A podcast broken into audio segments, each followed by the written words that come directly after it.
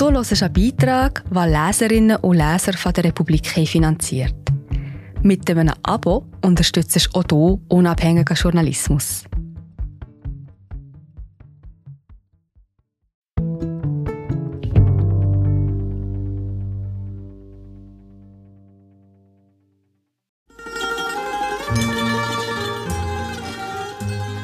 Seit dem Zypernkrieg im Sommer 1974 hält die türkische Armee die einst florierende Hotelstadt Varosha bei Famagusta besetzt.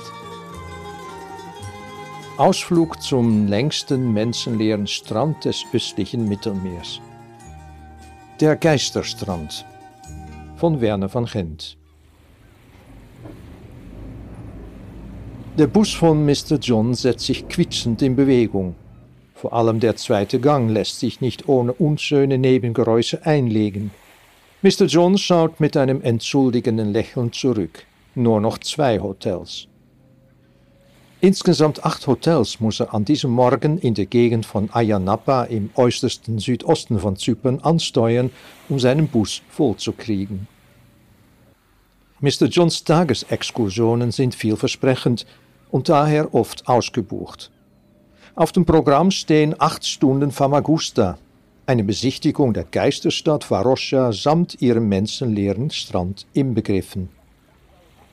Beim Hotel Amore steigt ein junges, recht verliebtes Paar ein. Zwei Hotelblocks weiter eine fünfköpfige Familie aus dem Vereinigten Königreich, alle mit so roten Köpfen, als hätten sie gerade an diesem sonnigen Mittwochmorgen erfahren, wie desaströs sich der Brexit auf ihre Zukunft auswirken wird. Inzwischen legt Mr. John den dritten Gang ein. Mit 40 Stundenkilometern rollt sein Bus gemächlich durch Dörfer, Hotelsiedlungen und an ausgetrockneten Feldern vorbei.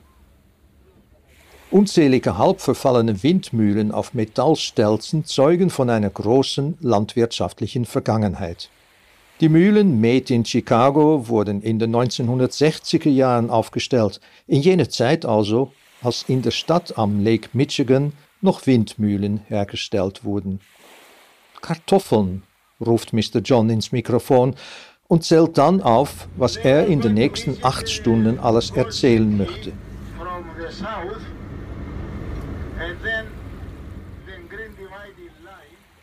Seine persönliche Geschichte die Geschichte Zyperns, vor allem aber die Geschichte seiner Heimatstadt Famagusta, die er vor genau 45 Jahren auf der Flucht vor den anrückenden türkischen Truppen verlassen musste. Mr. Johns laute Staccato passt zur nur mäßig komfortablen Federung seines Busses. Bei jedem Themenwechsel kracht es wie im Getriebe seines Gefährts. Ich frag mich, wie ich die acht Stunden durchhalten soll. Doch dann beginne ich an seiner Art der Erzählung Gefallen zu finden, die meisten britischen Touristen offensichtlich auch.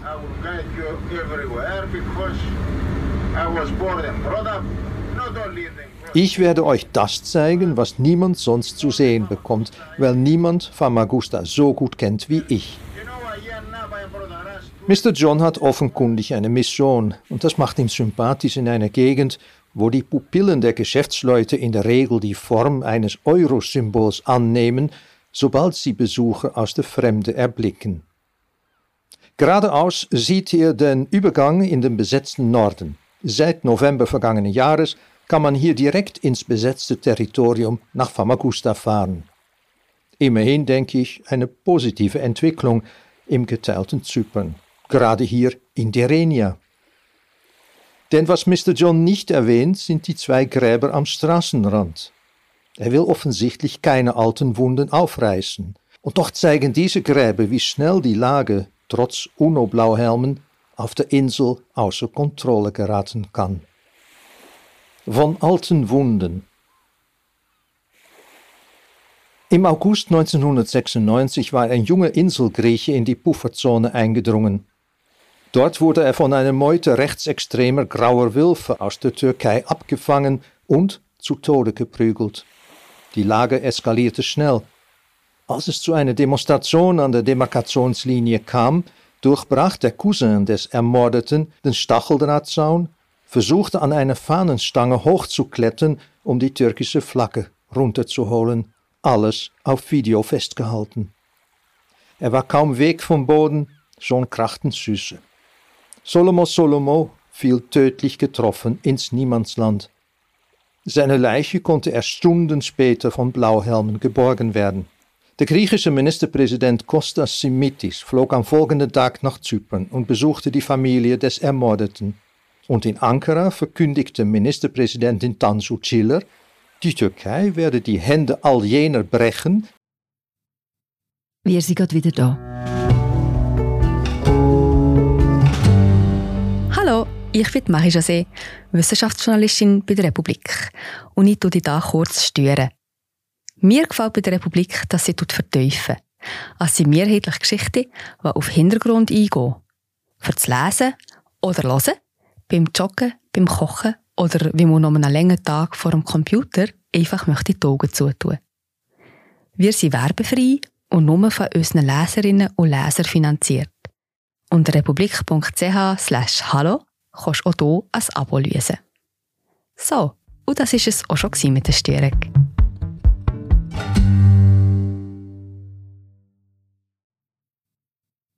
Die sich an der türkischen Fahne vergingen. Als Täter wurde später ein Minister der international nicht anerkannten Regierung Nordzyperns identifiziert. Nach der Beerdigung schien eine neue Konfrontation unausweichlich. Nur Monate zuvor war es in der Ägäis fast zu einem Krieg um zwei unbewohnte Felseninseln gekommen. Der internationalen Diplomatie gelang es nur mit großer Anstrengung, die Gemüter zu beruhigen und beide Seiten an den Verhandlungstisch zurückzubringen. 23 Jahre später mag Mr. John nicht an jenen heißen Sommer erinnert werden. Während er seinen grünen Bus vorsichtig über einen Feldweg lenkt, spricht er lieber über den Sommer 1974.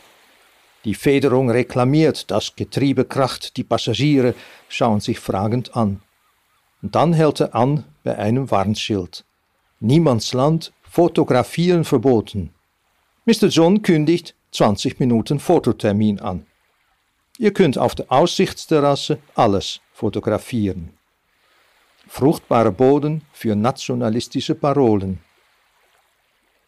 Von besagter Terrasse des letzten Hauses vor der grünen Zone aus hat man tatsächlich eine gute Aussicht auf Varosha. Von Zeit zu Zeit fahren weiße Pickups der UNO durchs Niemandsland. Dahinter sind türkische Wachposten sichtbar, noch weiter einzelne Hotels. Und noch weiter zurück muss das Meer liegen. Im kleinen Museum unterhalb der Aussichtsterrasse läuft pausenlos ein Film. Mit sonorer Stimme erzählt ein Sprecher, wie die 45.000 Einwohner von Varosha flüchten mussten und wie die türkische Invasion das friedliche Zusammenleben von Türken und Griechen auf der Insel zerstört habe. Nicht die gewöhnlichen Menschen wollen Krieg, sondern die Politiker, kommentiert Mr. John. Ein vielfach heruntergebeteter Mythos, der durch die Wiederholung leider nicht wahrer wird. Auch das zeigt die jüngere Geschichte der Insel. Es war oft ein leichtes, Griechen und Türken mit nationalistischen Slogans gegeneinander aufzuhetzen. Auf der Leinwand läuft der Film mit der monotonen Stimme bereits zum dritten Mal durch, und ich freue mich wieder auf das Staccato von Mr. John, der uns nun sein Geburtshaus zeigt. In rund 700 Metern Entfernung sind zumindest die Konturen einer Ruine sichtbar. Es lag direkt am Strand inmitten einer Zitrusplantage. Davon sei jetzt nichts mehr übrig. Militärs lieben Plantagen nicht, sagt Mr. John. Und nach einer Weile, seit 45 Jahren darf ich nicht in das Haus zurück, wo ich aufgewachsen bin und aus dem ich als 15-Jähriger vertrieben wurde. Ist das kein Unrecht? Jeden Tag erzählt Mr. John diese Geschichte, trotzdem wirkt sie authentisch. Vor allem möchte ich endlich näher an Farosha und an jenen sagenhaften Strand gelangen, von dem die einschläfernde Stimme im Film so schwärmt. Sand wie Gold und azurblaues Wasser. Bei 34 Grad im Schatten hört sich das ziemlich vielversprechend an. Statt beim nahegelegenen Checkpoint Derinia in den Norden zu fahren, macht Mr. John einen größeren Umweg. den Touristen in den besetzten Norden zu fahren, das macht sich auch nach der Öffnung der Demarkationslinie nicht gut. Und so wählte er für den Übergang in den Norden eine der drei souveränen britischen Basen aus. Dreimal ein Stück Britannien. Und souverän heißt hier wirklich souverän. Auf den Stützpunkten Dekelia, Akrotiri und Achios Nikolaos herrscht britisches Recht ohne Wenn und Aber. Die zyprischen Behörden haben hier nichts zu suchen und bekommen weder Miete noch sonstige Entschädigungen für die ausgedehnten Militäranlagen. Ein Erbe der Kolonialzeit. Für Mr. John hat dieser Umstand aber den großen Vorteil, dass er seine Touristen offiziell nur in den Stützpunkt Ayos Nikolaos bringt. Dieser Hochposten für den Funkverkehr im Nahen Osten grenzt direkt an den besetzten Teil der Insel. In zwei Minuten haben wir das Stück England durchquert. Links und rechts britische Reihenhäuser, Radarantennen und ein Polofeld. Dann stehen wir vor dem Checkpoint der nur von der Türkei anerkannten türkischen Republik Nordzypern. Nach der Ausweiskontrolle heißt Mr. John die türkisch-zyprische Begleiterin willkommen, die sich zu uns an Bord setzt und bleibt, bis wir am Nachmittag wieder in den Süden zurückkehren. Nach einer kurzen Begrüßung setzt Mr. John seine staccatohafte Anklage gegen das Unrecht von Varosha fort. Because I was born and brought up in Famagusta, long time ago, die Begleiterin verzieht keine Miene. Sie kennt Mr. John und als Inseltürkin ist sie sogar einverstanden, wenn er sagt, die Rückgabe Faroschas an die rechtmäßigen Besitzer wäre die Grundlage einer echten Verständigung auf der Insel. Die Chance, dass sie dies noch erleben würden, sei allerdings nicht sehr groß, schränkt Mr. John ein. Der Sultan von Ankara hat anderes vor mit unserer Insel. Gemeint ist Recep Tayyip Erdogan. Nach einer Weile biegt der Bus von der Hauptstraße ab. Wir fahren entlang der Famagusta Road, der westlichen Abgrenzung von Varosha. Es ist eine eindrückliche und zugleich bedrückende Fahrt entlang einer schier endlosen Reihe von Ruinen. Alle 50 Meter steht ein rotes Schild, Militärzone, Fotografieren verboten. Die Warntafeln imponieren den wenigsten im Bus. Wir fotografieren Kirchen, verfallene Villen, ganze Straßenzüge und im Hintergrund die 10 bis 13 Stockwerke hohen Hotelruinen. Dort liegt der Strand, dorthin wollen wir. Ruinen mit und ohne Meerblick. Nach einer halben Stunde hält Mr. John seinen Bus an und zeigt auf eine enge Gasse, die an drei Hotelruinen vorbei zum Meer führt. That's your beach, meint er. Ich warte hier auf euch. Eine feuchtwarme Brise weht uns entgegen, als wir am Ende der Gasse angelangt sind. Vor uns breitet sich eine Strandszene aus, nicht anders als überall auf der Insel. Kinder spielen im Wasser und schreien begeistert, wenn eine Welle sie erfasst. Stoisch hantiert ein Pärchen mit Badmintonschlägern. Ein Mann vermietet Chaiselong, Strandsitze. Aus einer Strandbude erklingt, ach, das gehört zum modernen Strandleben, ebenso Zeit wie sinnlose Lounge-Musik. Links das Meer, rechts Stacheldraht und dahinter die inzwischen berühmten Hotelruinen von Farosha. Nur die Skelette stehen noch, alles Verwertbare wurde vor Jahrzehnten entfernt. Gestohlen, wird Mr. John später sagen. Von einem zehnstöckigen Hotel ist der untere Teil des Liftschachts weggeschossen. Die Liftkabel sind noch sichtbar. Wir gehen weiter den Stacheldraht entlang, der irgendwann bei einem unbemannten Kontrolltürmchen im Wasser endet. Von hier aus können wir über den Zaun den Geisterstrand von Varosha sehen. Endlich. Doch was für eine Enttäuschung. Anstelle des erwarteten breiten und kilometerlangen goldig schimmernden Sandstrandes drängen sich dicht aneinander Ruinen mittelgroßer Hotels bis fast an die Wasserlinie. Offensichtlich wurde der Strand hier aufgeschüttet. Planlos und auf Teufel komm raus wollte man noch die letzten Meter ausnützen, In jener Goldgräberstimmung Ende der 60er Jahre, als Liz Taylor, Richard Burton, Sophia Loren und Marilyn Monroe Farosha zu Côte d'Azur des östlichen Mittelmeeres machten und die Feste der Reichen und Schönen nicht enden wollten. Im direkt vor uns liegenden Stadtteil dürfte sich der Jetset allerdings kaum aufgehalten haben. Nur die schmale Seite der Hotels blickt jeweils aufs Meer.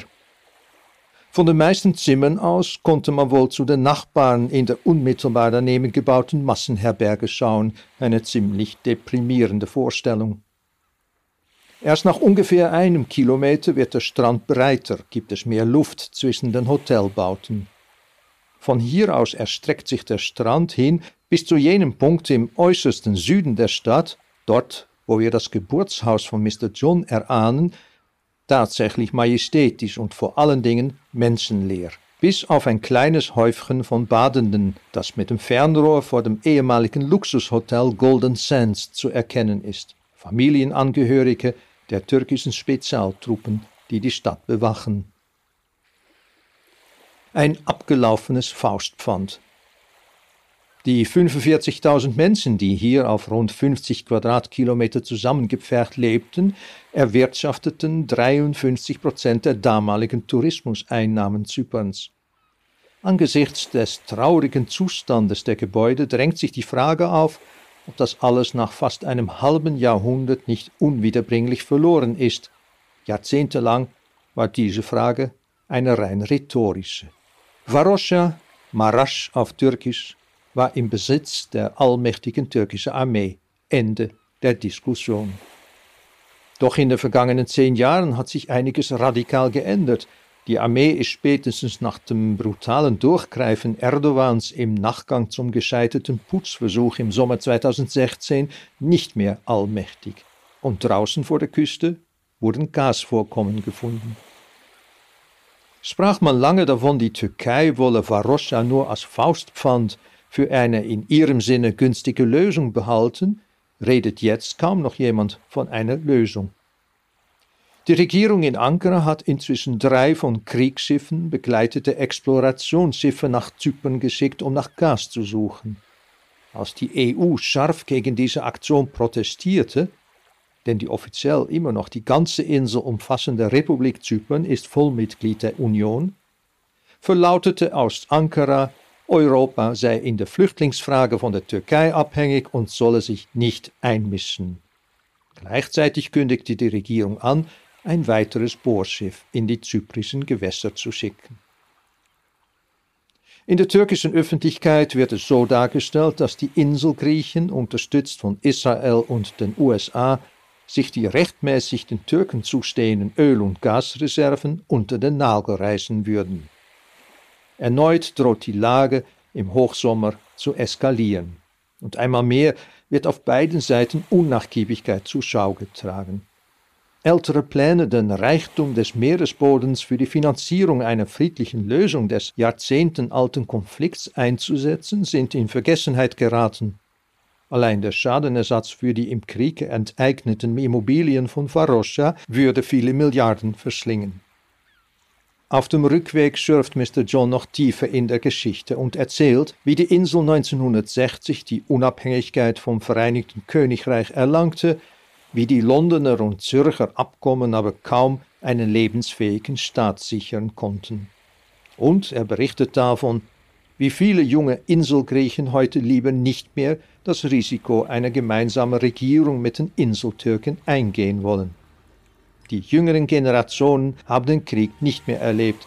Sie sind ohne Inseltürken aufgewachsen. Sie glauben nicht an eine Lösung, sagt Mr. John. Mr. John ist auch im eigenen Land ein einsamer Rufer, der noch hofft, irgendwann könnten er und seine Familie doch noch an den Strand von Varosha zurückkehren.